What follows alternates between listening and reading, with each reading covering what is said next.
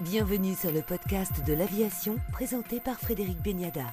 En partenariat avec Sopra Steria, leader de la tech dans les secteurs aéronautique, défense et spatiale, et en partenariat avec Dassault Aviation, architecte du futur. Il s'appelle RX Skylight. C'est le nouveau pneumatique avion dévoilé par Michelin lors de la troisième journée du Salon aéronautique et de l'espace du Bourget.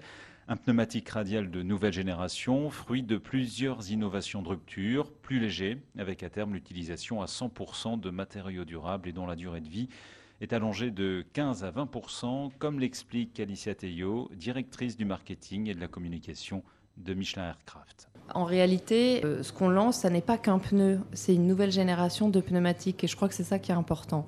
Donc aujourd'hui, évidemment, euh, on lance une première application de ce pneumatique. Et en fait, ce qui est, à mon avis, à retenir, c'est que c'est un pneumatique qui est gagnant-gagnant.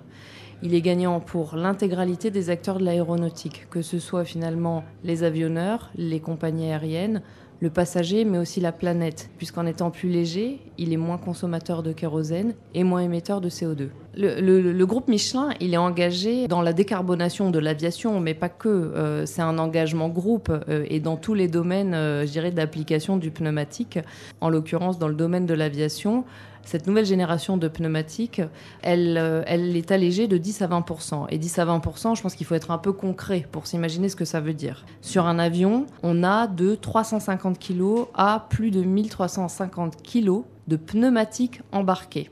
Et je ne compte pas les pneumatiques qui parfois, pour des raisons, je dirais, euh, de, maintenance, sont transportés dans la soute. Donc un allègement de 10 à 20% de ce pneumatique, ça veut dire 50 kg à 250 kg de moins sur le train principal d'un avion. Et on le sait, le poids il est extrêmement important quand on regarde l'impact en matière notamment d'émissions de CO2. Donc notre réponse chez Michelin au défi de la décarbonation, eh bien c'est en travaillant et en se focalisant sur l'allègement de nos pneumatiques. Et ce pneumatique en particulier que vous avez vu aujourd'hui, eh bien il est fabriqué à l'usine de Bourges. Et c'est un pneu qui équipera dans un premier temps les Falcon 10X de Dassault. Cette première application, c'est un pneu qu'on a développé en partenariat pour le Falcon 10X de Dassault Aviation du fait du partenariat historique qu'on a avec cet avionneur. Avec nous à présent, Émilie, euh, de la rédaction du Journal de l'Aviation. Émilie, vous avez pu assister hier euh, au débat, conférence de presse euh, d'Albar El-Bakar, le patron de Qatar Airways.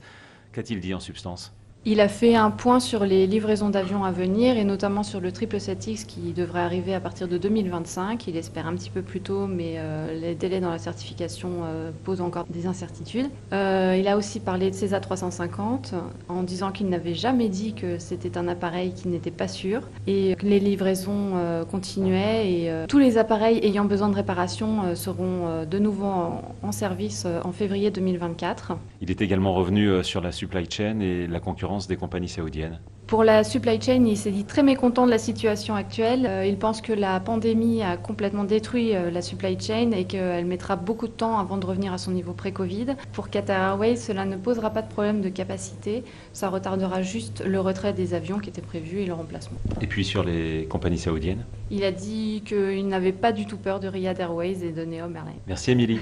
Taxi volant, livraison par drone, loin de la science-fiction, les nouvelles mobilités urbaines, les VTOL sont les vedettes de ce salon du Bourget, de l'ATA de la start-up française Ascendance Flight Technology, au volocoptère allemand, à la brésilienne Ever Mobility, filiale d'Embraer. Une dizaine de programmes plus ou moins matures sont présentés en terre parisienne. Un marché en pleine expansion. Jean-Louis Racineux est associé chez Deloitte en charge du secteur aéronautique. Alors l'avenir des eVTOL, quand on en parlait encore il y a 4 ans, c'était très improbable. Il y avait énormément de, de pilotes, plutôt des concepts Aujourd'hui, on sait déjà que ça va être une réalité, ne serait-ce qu'en 2024, avec les Jeux Olympiques, sur des lignes certes dédiées et plutôt réservées aux hélicoptères, ce qui donne un peu plus de facilité, mais aujourd'hui, ça va devenir une réalité. On est passé des prototypes à aujourd'hui quelque chose d'opérationnel. Alors au niveau de la certification, il y a eu de gros progrès qui ont été réalisés en Europe, notamment avec l'établissement d'un cahier des charges des normes qui a été aujourd'hui sur lequel les industriels bah, sont relativement confortables. En revanche, Au niveau de l'acceptabilité sociale, là, on a encore quelques, quelques soucis. déjà, on va commencer par des eVTOL qui seront des eVTOL avec pilote, pas complètement autonomes. Déjà un petit peu plus facile au niveau de l'acceptabilité. Et ensuite, ça pose encore quelques soucis en termes de rentabilité. Euh, de manière à pouvoir optimiser, bah, il faudrait être 4 pour déjà abaisser un peu le prix. Donc, on sait qu'en termes de prix, là, on va aussi se positionner sur quelque chose qui sera beaucoup plus élevé que les taxis, même les taxis de luxe. Même si on aura un petit peu d'aide au départ, je crois, d'aéroport de Paris de manière au moins à euh, subventionner, les premiers. Et donc on va également avoir un problème au niveau, lorsqu'on va élargir les lignes, de survol des, justement de ces zones qui sont congestionnées, ces zones qui sont fortement habitées. Donc un peu un problème d'intimité et donc d'acceptance par le grand public de ces choses qu'on va voir dans le ciel apparaître. Alors vous l'avez dit, se pose également euh, la question de la rentabilité de ces machines. On sait que pendant les Jeux Olympiques, Aéroport de Paris met beaucoup d'argent. Ensuite, sera un fort coût réservé à une élite. Alors, effectivement, au niveau de Deloitte, on a fait une étude on a regardé sur 40 km quels étaient les coûts comparatifs entre un taxi, un taxi premium et puis les Vitol. Ce qu'on constate, c'est quand on est sur des taux d'occupation de l'ordre de 4 passagers, donc à plein, on arrive à tangenter le coût sur 40 km d'un taxi premium sur environ 70 euros. En revanche, on reste quand même au-dessus du coût d'un taxi standard. Ça, c'est pour l'aspect pur coût.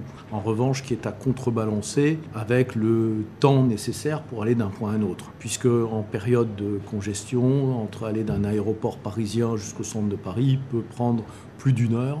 Là, on est plutôt sur des euh, temps de l'ordre d'une trentaine de minutes, en comptant également le dernier kilomètre qui permettra d'aller entre euh, l'infrastructure aéroportuaire en place et euh, le point de destination final. Donc, on peut imaginer que ça peut être rentable à 4 personnes, mais l'Ivitol certifié à 4 personnes, c'est pas pour tout de suite. En attendant, que va-t-il se passer entre deux Absolument. Donc on va rester sur un premium dans un premier temps qui peut être euh, balancé par ce gain de temps réalisé, mais certes un premium, donc pas accessible au grand public, mais plutôt sur des usages professionnels. Les annonces du jour, la société de location Avolon confirme son engagement envers Boeing pour l'achat de 4737 MAX-8 et 20 A330 Neo. Safran signe avec Electra pour le développement d'un turbogénérateur destiné à la propulsion de son avion hybride électrique.